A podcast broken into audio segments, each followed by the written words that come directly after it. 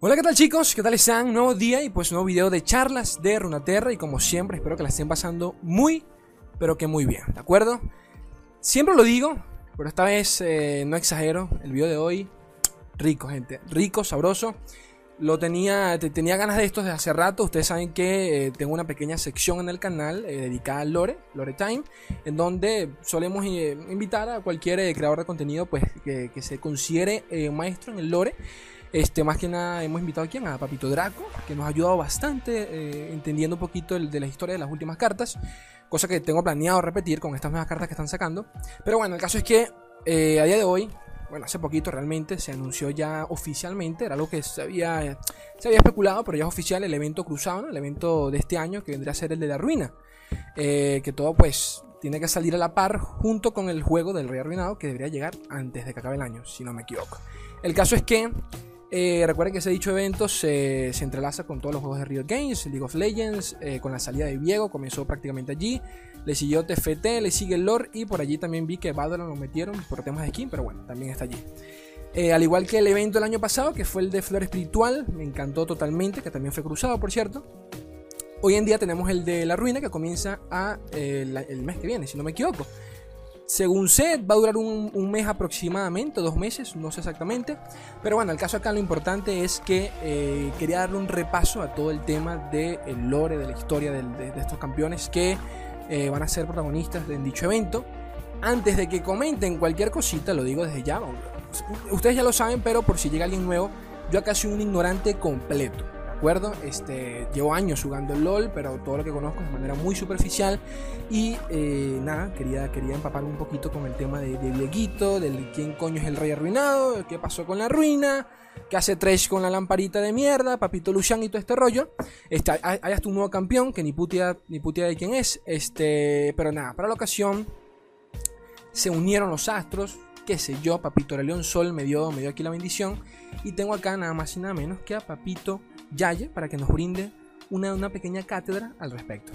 Rosito, ¿cómo estás? ¿Qué onda, bro? Muchísimas gracias, primero que nada, por haberme invitado. Tremendo canal, tremendo youtuber que eres. Ya hemos intercambiado por ahí varios tweets. Y pues muchas gracias por haberme invitado. Y hola, gente, ¿cómo están? Vamos a aprender un poquito de lore el día de hoy.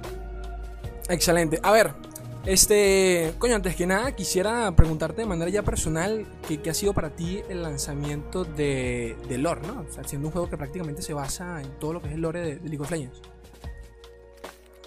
Para mí, lo que fue cuando anunciaron que iban a sacar Legends of Frontera y qué es lo que iba a hacer, a mí como tal, el juego de cartas no es lo mío, no me llama la atención, pero cuando me dijeron a mí qué es lo que iba a traer cada carta, fue como, ok, yo necesito este juego instalado ya. O sea, sáquenlo ya. Porque cuando yo comencé en el lore, era...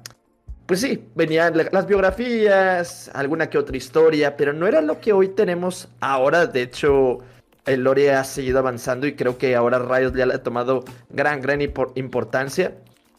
Y entonces cuando sacaron eh, lo que es el Legends of Frontera, pues nos dio demasiado contexto y cosas que... Te pongo un ejemplo. Uno ya sabía que Draven era pues brutal, o sea, que era un súper famoso ahí en Noxus. Todos lo sabíamos. Pero el que tenga ahí con la carta del fan de Draven, que se ve ahí que, está con, con, la muchacha, ¿no? O sea, son esas cosillas que le van agregando saborcito al lore, que le dan vida. Ah, incluso las cartas de Darius, las cartas de la gente que va diciendo, ¿no? De que de que sí, todo el mundo conoce a Draven, pero si se enfrentara con su hermano, todo el mundo sabe que gana la mano de Noxus. Ah, el ir que se van adelantando porque van a futuro. Eh, hay cosas en Legends of Frontera que, que esto es un poco más para experimentado. Hay cosas que van un poco a futuro, hay otras cosas que son pasado y otras cosas que son presente, pero esas cosas a futuro, como lo de la segunda invasión de Noxus a Jonia en mando de, de Swain, todas esas cosas de, de contexto para mí me explotaron la cabeza cuando iban saliendo. Cada vez que hay un parche nuevo, como que siento. Suena, suena, suena raro, suena cheesy, pero siento ese nerviosismo. Siento ese nerviosismo de qué es lo que va a traer y cuánto trabajo va a traer. Es, esto es lo que, lo que hay detrás de Legends of Frontera en el lore. Sí, sí. No, y que campeones como por ejemplo Johnny, si no me equivoco, se presentaron primero, primero en lore. Y luego fue que ya tuvimos el lanzamiento oficial ya post muerte de, de Yone, por ejemplo. Pero bueno, este, a ver, comencemos con, con el tema del video en cuestión, que vendría a ser la ruina. Yo, yo entiendo por encimita el tema de que antes eran unas islas, las tales islas bendecidas, y que se mandó toda la verga por Papito Diego. Pero a ver, eh, no sé por dónde comenzar. Por el tema de las islas. No sé, tú me dices. Vale. Una explicación rápida y concisa, como suelo hacerlo. Las Islas Bendecidas eran como la capital, por así decirlo, de los artilugios mágicos. ellos en las Islas Bendecidas ellos tenían pues a su gente encargada de, de, obtener algo que sea muy peligroso para el mundo. Por así decirlo, el conocimiento de las runas. Este, iban, lo, agarraban, se lo llevaban a Elia. no sé, un espejo mágico o algo así.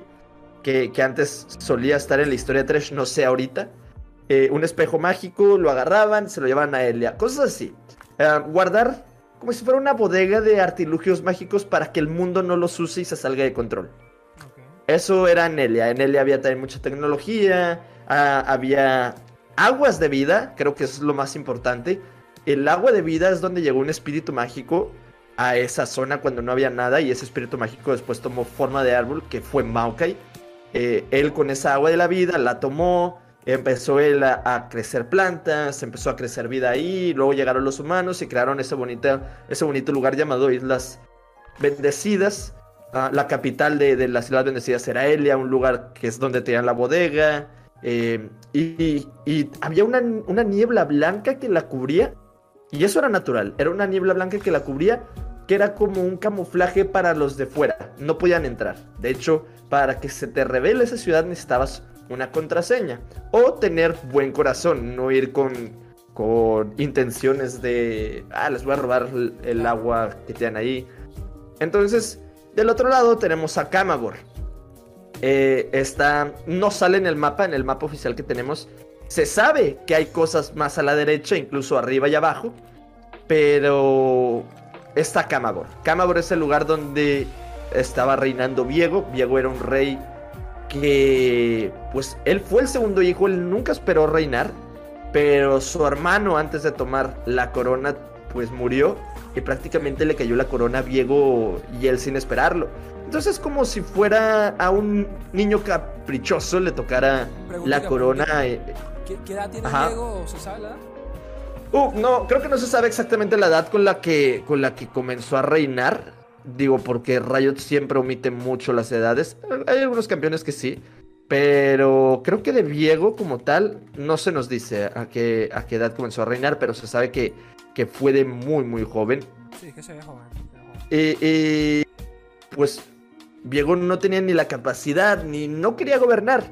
Entonces, pues ya estando ya en el reinado, no, como que no tenía tanto interés hasta que conoció a una costurera de un pueblito que fue su esposa, su esposa después, que se llama Isolde. Eh, estos sí se enamoraron, sí se querían, se querían bastante. Y así Isolde se convirtió en reina, la típica historia de la chica de pueblo que se convierte en reina. Y pues llegó a ser así eh, uno de los gobernantes más poderosos. O sea, sí llegó a ser muy, muy poderoso, llegaron a ser inseparables, pero igual por la actitud de, Diego, pues estaba... Eh, tenía muchísimos enemigos, tanto en el reino como fuera de. Entonces en uno de esos atracos que le quisieron hacer, en uno de esos para, atentados para quitarle la vida a Diego, porque Camagor era muy muy importante en esos, en esos tiempos que estamos hablando aproximadamente unos 50 años antes de la existencia de Noxus unos 40 años antes de las guerras rónicas. Eh, eh, eh, era muy poderoso, pues, Camabor. Y lo quisieron matar, no pudieron. Calista, que era la guardia del rey, que era su sobrina. Este, de hecho, Calista era la hija del que iba a heredar el trono, pero pues ya sabes, murió el hermano mayor. Pero bueno, entonces Calista protegió a Viego de, de ese atentado, pero ese atentado logró con una cuchilla con veneno darle a Isolde. Por lo que Isolde cayó muy enferma, Diego comenzó a desesperarse porque pues era lo único que le importaba en la vida. Entonces se empezó a desesperar tanto, no veía cura, no veía O sea, le habló a sus médicos, a sus magos, nadie le, encontró nada. No podía curar a Isolde, entonces mandó a Calista a que encontrara alguna cura o de alguna forma de curar a la reina por fuera Calista. Mientras tanto fue y fue viajó, viajó a todos los lugares que hay, que, que podamos este, observar que existen. Pero acá en, en Camabor, mientras Calista se iba, pues murió la reina. Murió. Y Diego en la tristeza se encerró en su cuarto con ella. Y pues le llegaban rumores de, de atentados, de levantamientos en contra de, de, su gobierno. Que eran mentiras creadas por Ekarim. Porque Ekarim nomás quería matar. Ekarim solo quería matar. Y Ekarim le decía, oiga, eh, se levantó en tal ciudad eh, un atentado, no lo quieran a usted. Y les decía este viejo a Ekarim, ve y mátamelos a todos. Entonces Ekarim con gusto iba y los mataba en nombre del rey, pero todo era mentira, era una farsa. Y así se salió de control Camabur. Mientras Calista del otro lado encontró las islas bendecidas, la vieron de buen corazón, le dijeron pues tráenos a tu reina, si sigue con vida, la metemos en las aguas de la vida y se cura. Así de rápido. Calista se emociona, va con el rey y al, llegar ve que toda la ciudad está en caos y mejor se lo calla. Y ahí Karim le juega un poquito ahí a la, a la fuckboy, le juega ahí, le engaña. De que no, mira, es que el rey está desesperado, ayúdalo. Y termina por convencerla. Entonces Calista les da la ubicación, se va con ellos, se va la gente de Calista con Calista. Y Diego se va con Ekrim y la gente de Ekrim, que era la Orden de Hierro. Despiadados matones. Uh, llegan a las islas. Ah, porque le dijeron a Calista, esta es la contraseña para pasar. A Calista se la dieron. Entonces por eso pudo pasar con todos. Al llegar, pues lo reciben. Lo, lo reciben ahí los protectores de las Islas Bendecidas. Y les dicen, pues, ok, ¿a quién quieren curar? Vieron que la reina ya estaba muerta. Les dicen, no podemos hacer nada a eso porque ya está muerta. No debemos alterar el orden. Una persona cuando muere debería morir. Es lo que le dijeron. Viego, pues en su enamoradez, en su amor y no quiere perderla, pues ata eh, ataca, o sea, da la orden de atacar. Calista quiere defender más a, las Islas Bendecidas que a, que a su propia gente, entonces, pues como que se opone a eso. Y Ekarim, al ver una oportunidad de ganarse ser la mano derecha del rey, le encaja una, una lanza en el pecho. Por eso Calista tiene una lanza en el pecho, fantasmal. Pero la mata.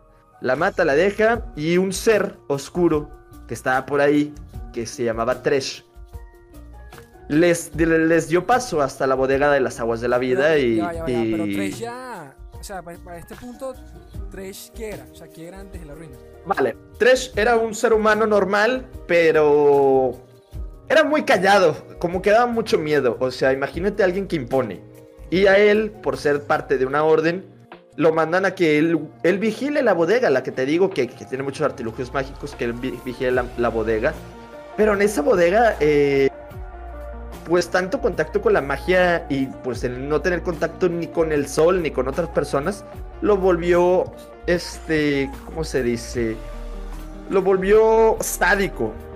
O sea, incluso había un libro que tenía vida y él a, a Tresh le gustaba arrancarle las páginas para hacerlo sufrir. Poco a poquito, poco a poquito. Un libro con vida. Y luego tenemos a un espejo que también tenía vida. Eh, y a Tresh le gustaba rayarlo y luego pulirlo para volver a rayarlo. Hasta que le llevaron a, un, a, una persona, a una persona mágica. O sea, le llevaron a una persona mágica prisionera que se podía re regenerar. Entonces Tresh lo agarró como juguete. Así de sádico era Tresh. Era un sádico el tipo. Era un sádico, sí, sí, sí. Y entonces cuando vi a estos, pues vi una oportunidad. Y les dice, ah, pásale. Ahí está el pozo del agua de la vida, metan allá a Isolde. Viego mete Isolde. Y pues no pasa nada, o sea, llega Isolde, revive, pero revive como un espectro. Revive como, como una zombie. Entonces Isolde al verse se asusta. O sea, imagínate verse su carne podrida, sentirse débil. Y le dice que, ¿qué me han hecho? Regrésenme a como estaba. Y Diego le dice, no, por favor, yo te quiero revivir. Y como una escena romántica, cheesy que salió mal por ahí. Entonces lo que hace Isolde en desesperación es agarrar la espada de Diego y clavársela en el corazón. Y luego, esa espada, al tocar las aguas de la vida, ocasiona un bucle. La espada tiende a querer regenerar al rey, no importa cuánto daño tenga. Creo que si muere ahí no. Si muere ya no puede revivir. pero tocó las aguas de la vida. Entonces creó un bucle de vida y muerte constantemente. En Viego, que por eso de su corazón sale toda la niebla. Entonces del corazón de Viego, en ese momento empezó a salir toda, toda la niebla negra, lo que conocemos. Entonces, al llegar al primero que le tocó así directo, fue a Tresh, la niebla. Fue a Tresh, a Tresh lo volvió... La niebla agarra tu parte más oscura y te hace... Y te hace eso. Entonces a Tresh prácticamente pues lo volvió lo que él quería hacer, sádico inmortal. Y entonces para a Tresh le cayó de maravilla, eh, salió, fue una explosión. Imagínate una bomba atómica, literal, fue una explosión de, de, de niebla negra y gente como Ekarim que lo vio ahí, agarró su caballo y le, le dijo a su orden, vámonos, vámonos eh, en, en los barcos donde venimos y la niebla los agarró ahí.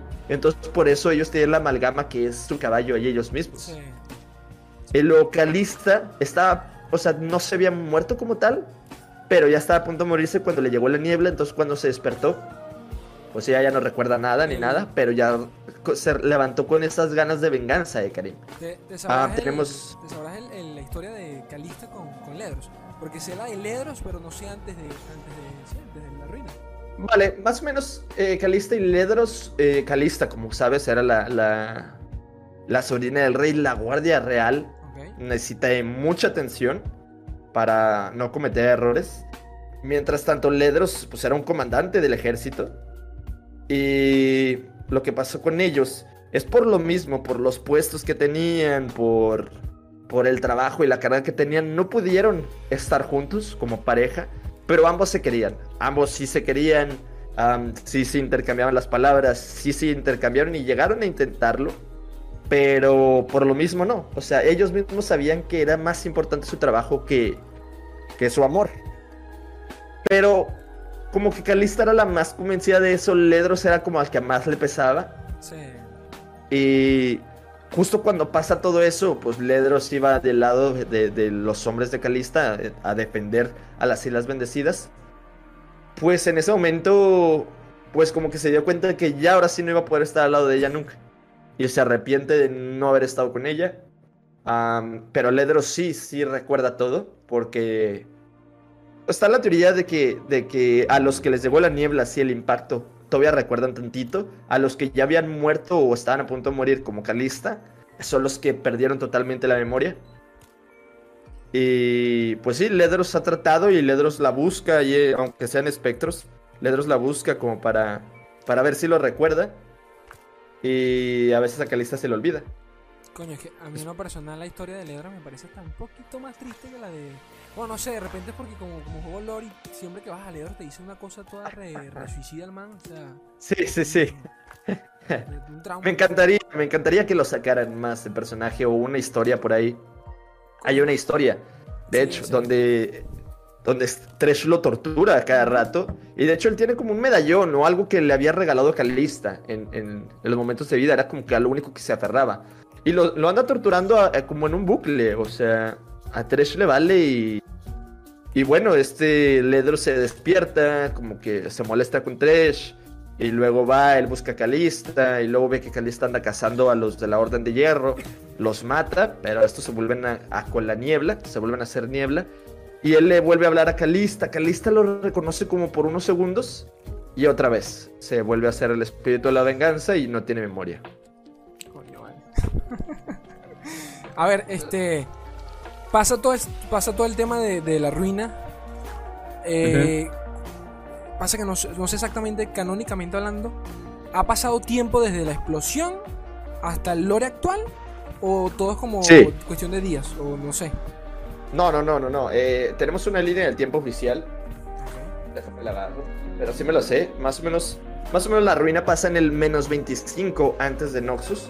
Y hoy se puede decir que actualmente. Fíjate que hay muchos, hay mucho lore que, que, que hay unos años adelante, unos años atrás. No hay una línea, no hay un año en el que estamos actual. Unos están a lo mejor 10 años adelante, otros están unos 5 años atrás. Algo así. Pero aproximadamente en promedio estamos en el año 1000 después del nacimiento de Noxus. Esto de la ruina ya va, ya va, ya va. pasó en el menos 25. O sea, mil años. Mil años han pasado desde la ruina. O sea que A la verga, o sea que Viego tiene mil años de edad en esta mierda entonces. O sea, todo. Ah. No sabía. Todos, eso. todos, todos. Ay, coño. Con esa vaina. O sea que mil años repitiendo ese bucle y, y todavía anda Mil años repitiendo su bucle. Bueno, Viego no. Viego es el único, por así decirlo, y tres de los que no les pega tal cual. De hecho, Viego estuvo en un letargo, estuvo dormido por bastante tiempo y como que ahora se levantó y dijo, pues ya es hora de buscar a Isolde. Ah, de cuenta, es- a- así es. Viego estuvo desaparecido, nadie sabía ni dónde estaba, pero ahora recientemente, mil años después, dijo, ¿sabes qué? Como que me da ganas de buscar a, a mi esposa. Eh, Eso fue lo que pasó. Ya. Se podría decir entonces que el villano, bueno, no lo sé. O sea, lo digo por los pósters, como lo ponen en los wallpapers, todo el tema. El villano, villano, es como Tresh, ¿no? Por encima de Diego. Ah, no como tal, pero, o sea, porque el principal es Viego. O sea, porque toda la niebla negra, toda la ruina se mueve por Viego, porque toda la niebla negra está en busca de las partes de Isolde. Creo que eso no lo dije. Isolde en ese momento que pasó toda la, la niebla, ella separó su alma en partes, como si fuera. Voldemort. Exacto. Exacto. Ajá, una, una fue a Cena, una terminó en, en la dama de, de Yorick, otra terminó en una cajita de magia que ya recuperó Viego, y otra está en Gwen, y quién sabe en qué otras partes más, este, este, el alma de, de Isolde. De hecho, cuando salió Cena, la primera historia, a mí no me gustaba porque se me hacía como muy, como muy, no sé, muy forzada porque decía que Cena, sí, era la, la esposa de Lucien y que la niebla la seguía a todos lados, pero no había una explicación del por qué la niebla la seguía a ella. Nomás así que desde chica la niebla la siguió. Pero ahora con la explicación de que te- ella tiene un, o tenía un alma de, de Isolde, es por eso que la niebla la sigue. La niebla va a ir a todos los lugares posibles donde sepa que esté eh, la esposa de Viego. Mm, ok, ok, ok. El, el tema, el tema de los sentinelas, porque yo nunca, o sea, yo, sí, bueno, no- nunca entendí realmente, o sea, luchan la, la ruina, la, la niebla, más nada, los Ujú. bichos. Sí, es una historia. Es una historia muy buena. Eh, la- la- los centinelas son una orden sagrada, muy antigua. De hecho, creada únicamente con el único propósito de vencer a los espectros. Y empezaron a agarrar de todos, o sea, eh, de todos lados. eh, tenían sus bases. Son como una orden secreta, por así decirlo, pero no, no tan secreta. O sea, la- la- tienes que ser un elegido para. Para entrar ahí. No es como que cualquiera de que, ah, pues yo quiero ser centinela y es un centinela. No, porque de hecho las armas que tienen no, no usan gatillo. Las armas que tienen prácticamente es como... Aquí veo mucha referencia a Harry Potter. Yo hago mucha referencia a Harry Potter porque me gusta mucho Harry Potter. Cuando haces un espectro patronus, sale una luz, una luz blanca que, que aleja a los, a los dementores. Pero para esa luz blanca tienes que tener recuerdos felices. Sí, sí, sí. Algo así es. Es con las armas de ellos. O sea, tienes que querer. Querer. Querer y creer que disparen. Y inclusive hay mejor ataque cuando hay un recuerdo bonito. Con esas armas. Porque no tienen gatillo. O sea, no tienen gatillo. Y es un material muy, muy especial. Entonces, cuando alguien se muere, dona su arma. O sea, como que hereda el arma a alguien. En este caso, Urias era el, el padre de Lucian, él era el centinela. Y Lucian quería ser centinela, pero su padre no quería que su hijo fuera. Y Urias tenía a su aprendiz, que era en este caso Sena. Cuando Urias muere en un ataque, más que nada porque la niebla va en búsqueda del alma de Isolde en Sena, y pues Sena tenía al lado ahí a Urias, terminó muerto. Sena pudo escapar, fue además a decirle a, a su hijo, pues, pues Lucian quiso acompañarla al funeral. Y en ese funeral, otra vez la niebla vuelve a atacar, pues porque conocen a Cena. Y ahí fue donde Lucian le arrebata un arma a, a y comienza a dispararle y Cena se queda como, wow, o sea, nunca nadie a la primera podía disparar, más que Lucian. Entonces ahí vio y dijo, ok, este va a ser buen, buena pareja. Y ya después se enamoraron y bla, bla, bla. El, Pasó la historia. el moreno que anunciaron en el póster este, que se Action. el nuevo DC, ¿no? El nuevo Mita DC. Es, es- es un mid laner, es un mid laner tirador, sí.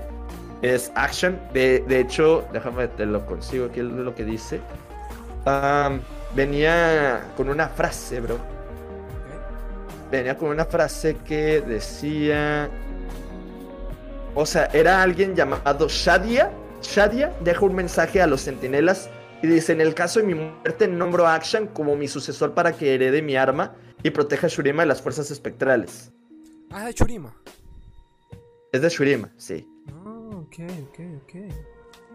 No sabía ese dato. Shuriman. Eh, Entonces va a ser el nuevo campeón. en temas de. Pasa que, no sé, me- yo, yo especulo mucho, o sea, me, me- me da mucha curiosidad saber, este... Porque me imagino que todo esto es para dar pie al juego, ¿no? Me imagino yo, al el juego del Rey Arruinado. Y me imagino yo que Ujú. aquí es donde tendrá conclusión, o no sé si capaz se lance una segunda parte, bueno, quién sabe. Pero, tú en lo personal, ¿cómo crees que se desarrolle? Porque, a ver, eh, por lo que siempre he leído por todos lados, ok, si la ruina acaba, es- pr- prácticamente matas una, una facción entre el juego, y no creo que eso pase. Entonces no creo que la cosa acabe cuando acabe Diego. ¿Sabes a lo que me refiero? Entonces, Es lo, eso- es lo raro, o sea, por ejemplo, el- me da miedo que le estén dando mucha continuidad a esto porque lo que es las Islas de las Sombras siempre ha sido pues una gran región, una gran, ¿cómo se dice?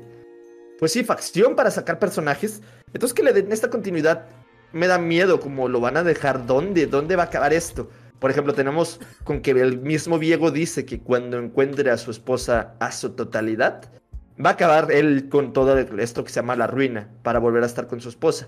Si llega a pasar eso, si- significaría que, que muchos murieron, Claro. pero significa también que personajes como Gwen, que, que viven porque tienen el alma de Isolde, ya no, o sea, pues ya no pudieran estar. Pero ok, dale, no gana Diego eh, y lo llegan a matar. ¿Vas a matar a un a un campeón? No lo creo. Y luego está el el pues el juego, el juego del rey arruinado, ¿cómo va a acabar y en qué parte va a acabar? Y yo por ahí eh, con una de las nuevas interacciones y las nuevas skins sé algo, pero pues hay peligro de spoiler, entonces no no no me gustaría decirlo así abiertamente por si alguien no quiere saberlo. Coño, pero yo quiero saber, me harto con la intriga. yo quiero. Vale, diles diles el minuto que adelanten ya en, en edición, ¿no? Listo, listo, aquí lo tengo anotado. En edición. Lo. Vale. El spoiler. Eh, el spoiler prácticamente puede ser que todo lo que hicieron los que es del juego El Rey Arruinado, su- ¿sabes? El escuadrón suicida este que armaron Sí. y la O y Miss Fortune, va a acabar mal, bro. Va a acabar mal, se supone. Porque tenemos la skin ahora de Bane Sentinela, que ya los Rioters han confirmado sí es canon, es canon, dicen sí, Bane sí va a ser Sentinela. Es una nueva recluta, lo vemos también en la cinemática de la ruina, como Sí. descubre como Con Poppy, ¿no? como algo de los centinelas. Ajá. Hay una interacción que le dice a una Miss Fortune arruinada, bro. Una Miss Fortune Oh. controlada por Viego. Y le dice como tú elegiste eh, la oscuridad, Fortune. Y luego le dice como que no hay cabida para los de tu especie. Entonces, que le digan eso a Miss Fortune eh, es como, ok, entonces no va a acabar nada bien esa ida a por Viego en el juego. Aún no sé, yo no me han dicho nada, los de Riot no me han adelantado nada, pero son mis teorías. Incluso hay como unas, también otra, otra interacción de, de Bane con, con Pike, que le está diciendo como yo nunca confío en ti. Verga. E- Eso también te iba a preguntar. Ese equipo. A ver, no he sabido más nada de ese equipo de- desde que lo anunciaron, pero ¿por qué ese equipo exactamente? O sea, ¿por qué hace Yasuo allí con esa gente? No, no entiendo. Eh, prácticamente, ah, en O cuanto a. Lore, eh, sí, es puro marketing para venderte el juego. Exacto. Pero va quedando bonito, va quedando chido, o sea, van conectando bien las historias Sí, y sí. pues nada. ¿Qué más, este, qué más me falta por allí? O no sé, o tú algo que importante así de la ruina. Ya hablamos de Viego, de Isolde. Ah, bueno, y tú en lo personal, este, porque leí por allí que pusiste un tweet sobre, no sé, creo que dijiste que te daba miedo que alguien muriese o que querías que alguien muriese. Este. Sí, sí, sí. A ver, a mí me encantaría. Yo no creo que lo hagan. No creo porque sería. No, no, no creo. De vaina lo hicieron con Gamplan y ni siquiera. Pero a ver, ¿tú qué opinas? ¿Tú qué quieres? Eh, prácticamente yo hasta antes de que hubiera este evento de la ruina, siempre he sido como de la idea de que me gustaría que muera alguien en el lore. Hemos visto cómo reviven a gente pero a mí me gustaría que, que, que se muera alguien. Un ejemplo. ¿Cómo sería o cómo sería la historia de un Garen muerto en, en Demacia? Para mí eso, imagínate, traería pues como mucho enojo al reino, mucho enojo ahora al que pues se supone que va a ser el rey, ahora Yarman IV.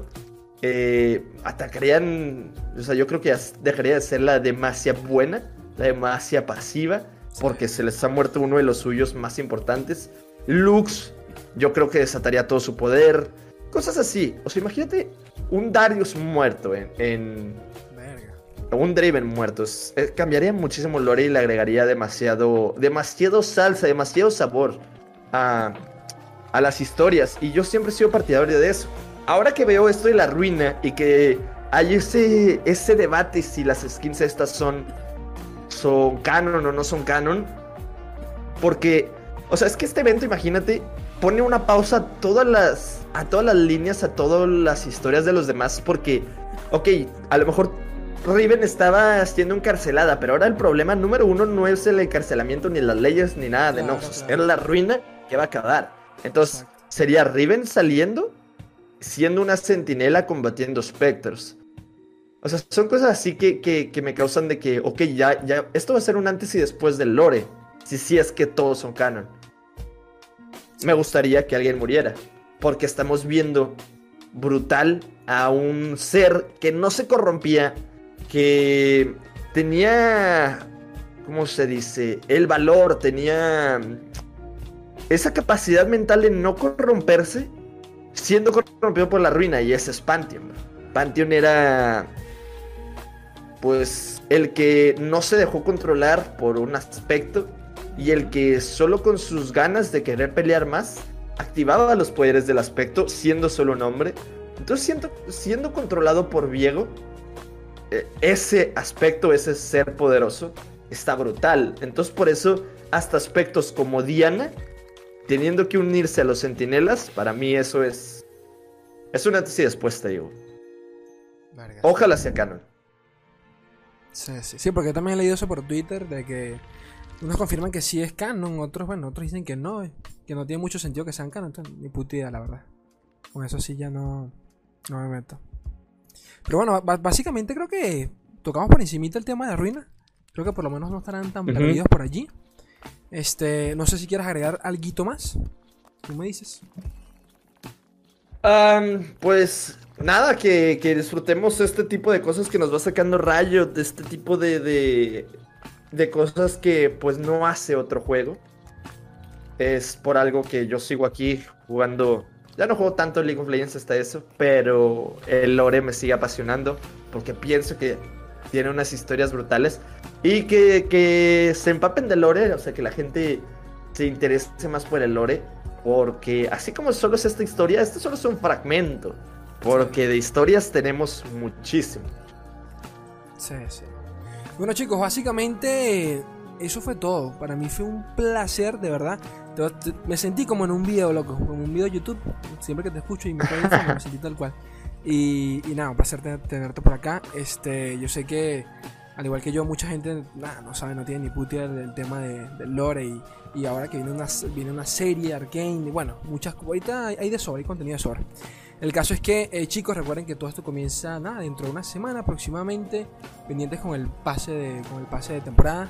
Este, recuerden por favor, bueno, no hace ni falta decirlo, pero que sigan a Papito, Papito Yaya allí en sus redes, más que nada en- en YouTube, tiene un contenido rico y genuinamente puedo decir que siempre que puedo lo, escucho y me encanta.